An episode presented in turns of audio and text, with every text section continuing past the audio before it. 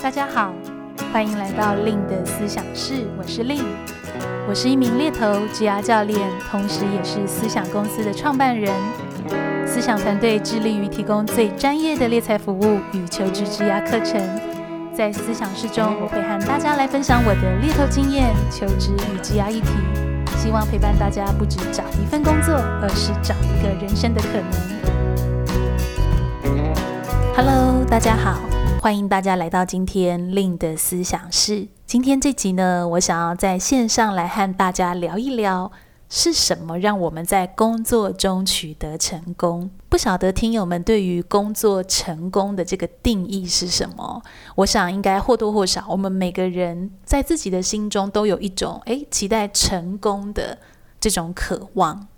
不管是诶，我当了主管呐、或者是我自己创业成功，或者是我在工作里面能够有源源不绝的这种成就感、自我实现的一种感受。所以，我想坊间呢，对于如何成功的这个探讨，相信有非常多成功学的这个讨论。因此，今天这集呢，我也想要透过我自己从事猎头的一些经验，来跟大家聊聊我个人对于如何让我们在工作成功的一些想法。那我想，大部分的我们呢，在听到工作成功这件事情，可能我们会非常的直觉去想到，第一个是我拥有某一个非常出色的这种专业能力，这个可以让我成功。好比说，呃，我写某一个城市非常的一个突出，或者是我的外语能力已经像是这种 native speaker 这种外国人的一个程度。那第二个我们会想到的，可能就是我们时常的去超越某个角色的期待。好比说呢，我们总是很愿意去承担额外的一个责任，我们总是做出超乎别人期待多一点的啊这个事情，而导致了可能叫做我们在公司内部晋升的比较快，或者也因为有很出色的成就呢，让我们比较好的去做一个策略性的一个转换。所以我想，以上两点大概是我们常常在累积自己职涯，或者是让自己更成功，我们会特别留意的一些事情。所以我相信听令的思想室的听友们，应该大部分的大家都是非常热衷于学习，在督促自己拥有更多的专业能力，甚至是如何的更策略性的取得成就。那我个人认为呢，想要在工作成功呢，还有第三个因素是非常重要的。那这个第三个因素是什么呢？我认为韧性会是影响我们成功非常重要的因素。我不知道大家有没有听过一个英文的单字叫 resilience，那这个就是任性的呃意思。那这个韧性呢，可能跟我们想象常常听到的这种弹性，它其实又更不一样了。这个韧性更多代表的是我们如何在面对一个困难，我们在那个过程，我们可以永不放弃。就好像你在这个过程里面，你可以不断的去调整自己，不断的坚持下去，有非常好的这种反弹跟恢复的一个能力。如果用一个比较白话的比喻呢，很有可能就是你的这个续航力是非常高的，你总是可以不断的，呃，即使遇到压力跟挑战，仍然能够保持持续坚持下去，跟稳定一定水准的这种产出。那为什么我个人会认为这个韧性是非常重要，影响我们能工作成功的一个关键因素呢？其实呢，像我们刚刚讨论。大部分的我们会很直觉地想到，第一，拥有出色的专业能力跟总是超越角色的这个期待，可以让我们的职涯不断地前进。但也很有可能呢，我们的工作环境有时候不总是这么一帆风顺，可以预测的。好比说呢，你可能会在工作场合遇到，比如说部门重组。组织转型，或者是你必须要跟新的主管、新的同事做相处，甚至是竞争，或者是你面对突然的这种裁员，那这都很有可能是现代职场这种我们之前在前几集有提到的这种不确定因素非常高，甚至是不可预测性更高的这样子的一个状况。所以也很有可能是，即便我们真的拥有了一个非常出色的专业，甚至是我们总是超越别人的期待，达成某件事情，那是什么让我们可以依然在这样子一个变动性跟模糊的环境下继续坚持？那这个韧性呢，往往就会在这个过程里面去发挥作用。我们如何的很好去面对压力，依然能够继续的持续的做出成长的这样的一个能力。那我可以打个比喻哦，不晓得大家会不会游泳？好比说呢，你平常有非常好的这种游泳的一个技能，可是今天你可能去户外，那你到了一大片的一个海洋，很有可能你遇到了一个意外。那在这个意外的情境里面呢，很有可能是你落水了。那你落水的时候，你一定会非常的一个紧张。甚至你会有非常多的这种想象，是糟糕，我可能会怎么样怎么样。这个大概是我们遇到这种事件意外会一定有的这种反应。不管那个反应叫做害怕啦、恐惧啦，对自己不太确定，所以如果在这个情境呢，我们没有办法很稳定的时候，很有可能我平常练的游泳技能就没有办法展现了。那这个很有可能就会导致一个比较危险的一个结果。所以呢，这个韧性就好比是在这个比喻里面，我平常有很好的游泳技能，即使遇到了突然的意外。我也可以在这个过程里面保持一个比较稳定的呃节奏，能够回复到一个比较相对客观的一个状态，去主动的去做出一些反应，甚至是呢，即便我们不是遇到意外的事件，很有可能在我们平常的工作职场，当我们面对这种比较积极的变化，可能是诶，你晋升到大主管的角色，或者是你开始要带团队。或者是你开始要当导师去 mentor 其他的人，你的责任水平提高了，这种看似正面而且积极的这种职业转变，这个过程也会需要韧性。为什么呢？因为当我们面对新的挑战，跟我们的这种面对事情的复杂性提高，很有可能呢，都会让我们自己带来一些不太一样的一个感受。那个感受很有可能叫做：我真的可以做吗？我要如何做得好？如果做不好该怎么办？我可以用什么样的方法持续的去做提升？甚至也会因为我们在承接跟面对这些新的挑战，我们可能会收到一些人给我们一些批评性的这种反馈。那如果我们在面对这些情境呢，缺乏了韧性，其实就没有办法让我们坚持下去。那当我们没有办法坚持下去的时候，就不太可能去达成我们所谓的一个成功。那这个在职场当中也很常见哦。好比说，像我自己做猎头，诶，我可能会跟许多的 candidate，就是许多的职场人去做互动。那我不知道大家有没有过这样的经验，或者是听到你身边的朋友有这样的经验。好比说呢，诶，这个人他想要离职。那他的离职原因是他曾经建议公司，曾经建议主管，呃，关于某一件事情应该要怎么做，但是对方呢却不太买单，让他感觉到非常的受挫，不被重用而选择离开。那往往这个情境呢，我就会很好奇，那这个职场人他是如何去沟通这件事情的？他是沟通一次、两次、三次，甚至是他在面对别人的拒绝的时候，去观察别人的立场，跟别人之所以拒绝他的想法是什么，也就是他人拒绝背后的一些考量点，甚至是他能不能够坚持做所谓对的事情。如果是对的事情，其实推动这个动词本身是非常挑战的，因为我们很有可能就会面对许多人的不理解、批评，甚至是我们可能也会觉得有点孤单。可是，如何在这个过程里面，我们不断找到解法去做尝试，尝试到我们真的已经用尽全力。最后呢，才选择离开。这个往往也是我在面试里面我会非常关注的。尤其啊，像是我自己都是做中高阶猎头，呃，我有许多的这个呃雇主。他可能在看一个中高阶人才的这个履历，他往往呢就会去挑战他的离职原因。如果他是面对这样子的一个批评跟面对困难，就是刚刚提到的要去推动某件事情，他在面对困难的时候，他没有一个非常坚韧，就是这个韧性的一个心态，不断的想办法在里面找出方法。甚至是有这个耐心去慢慢的影响他人，去坚持做对的一个事情，但不是用吵架哦，就不是说诶，我就是很硬的坚持自己立场，而是他可以有一个比较客观、比较全面的一个心态，依然的在这种挑战度看似很大的情境，继续保持他一定的一个水准，不会因为这个挫折、这个困难就直接反弹。或是直接展露了非常多，可能叫做不耐烦的一个情绪，甚至是直接选择离开。那这也常常是实务上呢，韧性它会作用在我们的这个职涯或者是我们特质呈现的这个部分。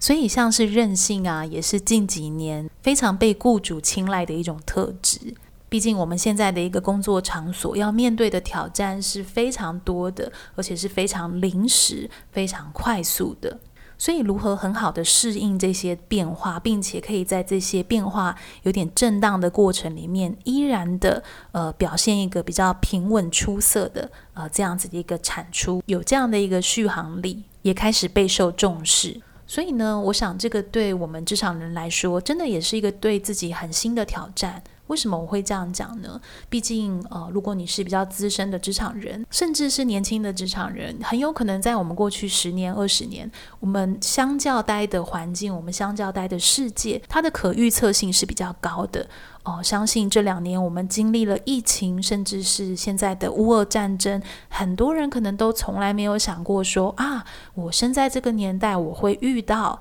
啊这样子的一个事情，好像这样的事情过去都是在历史课本看见的。所以我想要跟大家分享的是，其实韧性这样子的一个概念，它也可以像是我们的软技能一样，它是可以通过我们刻意练习的一个方式，开始培养自己的韧性。毕竟，我们过去的成长历程，在这样子的一个可预期下的环境中，可能我们可以去练习韧性的机会是相较比较低的。但它也就造就了，如果我们想要在将来的十年、二十年的职涯拥有自己的一个成功，如何在培养专业的过程，也去思考到如何让我们的专业可以一直保持这个续航力，一定程度稳定的。继续的发展跟深耕，那这个韧性呢，就会是作用非常大的一个关键。像我自己呢，目前是创业的身份嘛，那其实我也会遇到多非常的职场人，甚至是我的客户，会好奇问到我说：“诶，那我是如何创业一直到现在的？”那我常常会回馈他们，我认为这个坚韧真的是非常重要，甚至是支撑我创业的一个支柱。哦，其实讲简单一点，也不论创业，就是坚持做一件自己认为对的事情，坚持做一件是符合自己真实价值观的一个事情。我曾经有一个前辈呢，给了我一个很好的一个比喻。那他的这个比喻是说，我们每一个人的人生都会有自己要走的一条路。那这条路的过程里面呢，我们其实会遇到非常多的人。呃，可能在短暂的，他就走进来我们这条路了。大家可以想象，可能你的路是一个直线啊，呃，在你走的过程里面，每个人都会有自己的路。但是在这个路上呢，我们可能会遇到一些朋友啊、主管呐，或者是呃客户，就是伴随我们的选择，在工作上，我们可能会遇到一些新的伙伴。但是这些人呢，他会不会一直长久的留在我们这条路？哦，就是这条线上面，这其实倒不一定。就是每个人他可能来来去去，他进来的方式可能让你很意外，甚至可能是开心不开心的，或者是他离开的方式也可能让你很意外，也有可能是开心不开心的。但是呢，如何去回归到我们自己，去看到我们自己要走的路，如何继续坚定我们自己要走的路，一直稳定的在自己的这个线上。而不是可能就因为这几个事件或因为这几个人，他的不管叫进来或离开，带给我们一些感受或者是一些经验，反而呢阻碍了我们持续去向前的呃这样子的一个动力。那这个就比较像是我会认为坚韧它扮演的一个作用。那如果是透过我自己个人的一个经验，像刚刚跟大家分享到的，我们要如何去培养这个坚韧？其实我想它的培养没有想象中的困难。我不知道大家有没有什么样的一个兴趣，或者是有没有什么样你的爱好哦，不管是工作上的或是非工作上的，那如何先学习去培养一件事情，跟坚持一件事情，其实就可以从这边开始。哦，那我想我前面几集好像隐约有跟大家分享，我其实学习油画这个兴趣非常久了。那我每个礼拜呢会固定播一定的时间去画室画画。那我真的印象还很深刻，我记得我在刚刚学作画的前三年，其实那真的是一个非常辛苦的过程。为什么呢？因为我认为我并不是天生就真的非常有绘画的慧根。哦，可能就是诶，有的人他一画就是非常的有创意，或者是他技法很强，他是可以很快的呢，就是抓到那种绘画的一个感觉。所以我还记得在绘画的过程，当你看到别人哇，他可以很快的完成一幅画。甚至是呢，当你在面对你喜欢画画的题材，你可能不一定有相较成熟的技法可以把它展现。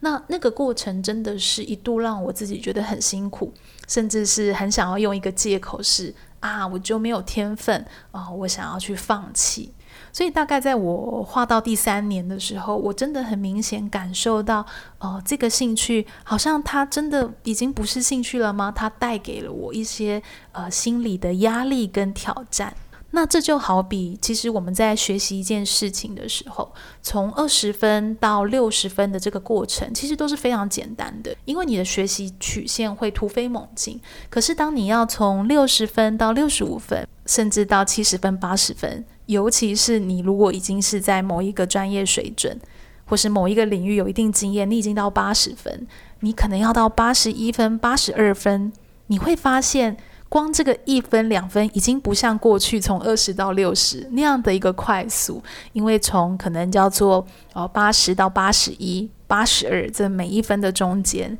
你都需要比别人更细致，或者是更有耐心。所以这也就连接到，好像上一集我们在讨论那个转换工作，就是转换领域。诶，你可能到了一个新的工作，你可能会觉得一开始学习上手其实是相较非常快速的，可能你也会学到一年，你也开始觉得，嗯，我好像对事情已经有所掌握了。但这就好比是我跟大家分享的，这也很有可能就是一个你从零分、二十分到六十分的过程，你可能已经到了一个大概掌握，但是。你会在这个时候继续坚持吗？你会愿意从六十分去思考的是，诶，那我要如何到六十五分，如何到七十，甚至是呢？如果你刚好你的天赋就是在这个领域，你很有可能已经是呃有八十分、九十分的水准了。那你会如何选择呢？可能有的人会选择的是，哦。我觉得可能做的差不多，我想要去新的领域、新的工作，又或者是有的人会选择继续的想要做到八十一、九十一、九十二，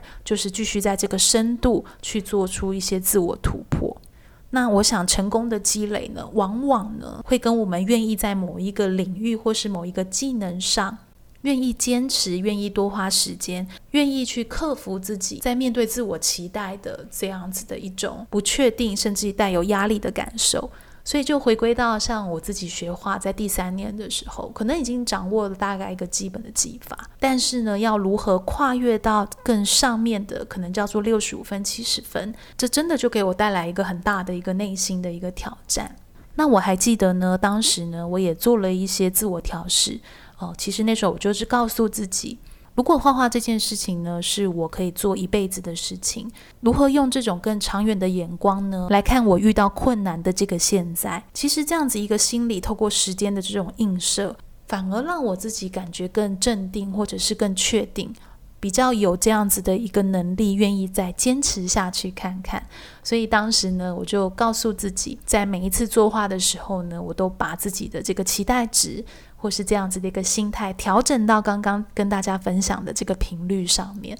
那其实真的也很意外。那到目前呢，我仍然还是继续的在做画画这件事情。所以也不断的呢，是开始在从一个这种六十五分到六十六分到六十八分、七十分的这样子的一个过程。其实我也把这样子的一个体验跟体悟呢，带到我自己的一个工作日常上面。好比说在创业的时候，遇到一些这种没有想象过的一个事件，或者是新的一个挑战，那我也会回归到来问自己是。那我现在做的事情，我的初衷是什么？我想要做好吗？如果我把时间拉长到二十年、三十年，我会急于现在吗？我会不会因为现在的一时的不舒服的感受，而就这样选择放弃了呢？那在思维这件事情的一个过程呢，我想就是开始在培养坚韧的、哦，韧性的非常重要的养分。如何在这种高度情绪化的困难时期，依然的去选择并做出一个客观的一个决定，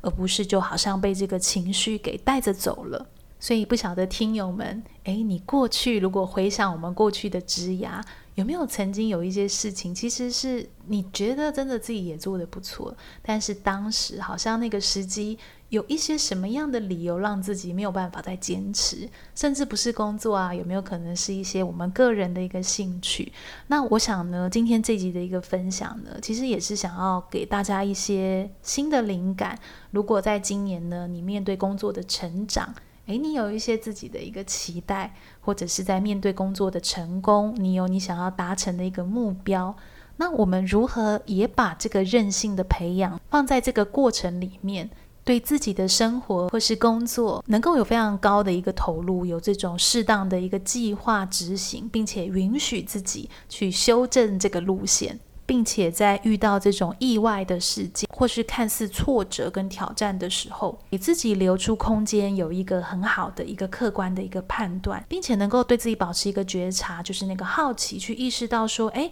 我现在的感受是什么？我现在正在想些什么？那这样子的一个好处就是不会让我们直接陷在那个想法里面。这个我想我们前几集有讨论。当我们陷在我们自己的一些想法感受里面，我们其实往往会想要脱离这个不舒服，而就比较容易有零跟一，就是非黑即白的决定，而忘记其实目标它是可以被调整的，或者是计划。它是可以被调整的。那当我们能够在我们的生命里面呢，有一段这种，哎，你真的曾经坚持某件事情，你不断的去调整自己，最终克服某个困难，做出自我突破，自己超越自己的这样的一个过程，我相信这就是开始培养一个很稳定力量的来源。这个确实也真的是在我服务过非常多。外在跟内在都很成功的这种啊、可能叫企业主或是职场人上面，我所看到并且非常欣赏他们的地方。我想我们常常在书店去看一些成功人士的传记，他们应该都会有一个类似这样子的一个过程：如何在别人都不看好，仍然继续有勇气继续坚持，发挥影响力。那这个韧性呢，很有可能就是那个钥匙。所以今天这集呢，也希望给大家带来一些新的灵感。我们如何在我们自己日常的工作场域，能够去做出一个客观的一个决定，而不是被这个情绪化的张力给支配。那这个坚韧就会是支撑我们非常重要的一个养分喽。好喽，那我想今天我们在线上的时间也差不多了。那最后呢，老样子也来跟大家预告一下。在四月九号呢，跟四月十号、六月十八跟十九，分别有我亲自带领的优势工作坊。那这个优势工作坊呢，我会透过一套国际级的评测工具，叫盖洛普优势，来协助大家做一个比较深度的一个自我探索。所以呢，如果你正在思考一些转职、职涯规划的一些策略，很有可能呢，你就可以透过这套工具，跟我个人的一些带领还有解读，能够一起做出一些比较建设性的一个规划，而不单只是一个比较被动式的一个反应。那如果你正在面临啊，就是写履历。啊、做面试这种求职的这个过程，你也可以参考我一支好好的线上课程。这个课程的名称叫做 OfferGet 资深猎头的履历面试全攻略。那里面呢，就会有浓缩我自己从事猎头的一些写履历跟面试的一些精华。那另的思想是呢，目前也有在 YouTube 频道做上架，别忘了也可以到那边去订阅、开启小铃铛，以及呢，也可以同时追踪我们的 Facebook。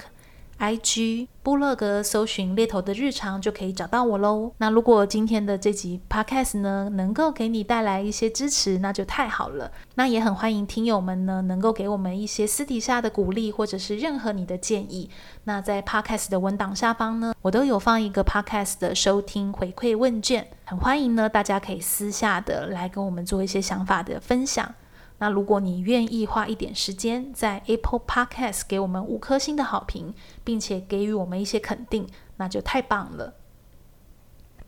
那我想今天这集的时间也差不多喽，那就希望和大家下集再见，拜拜。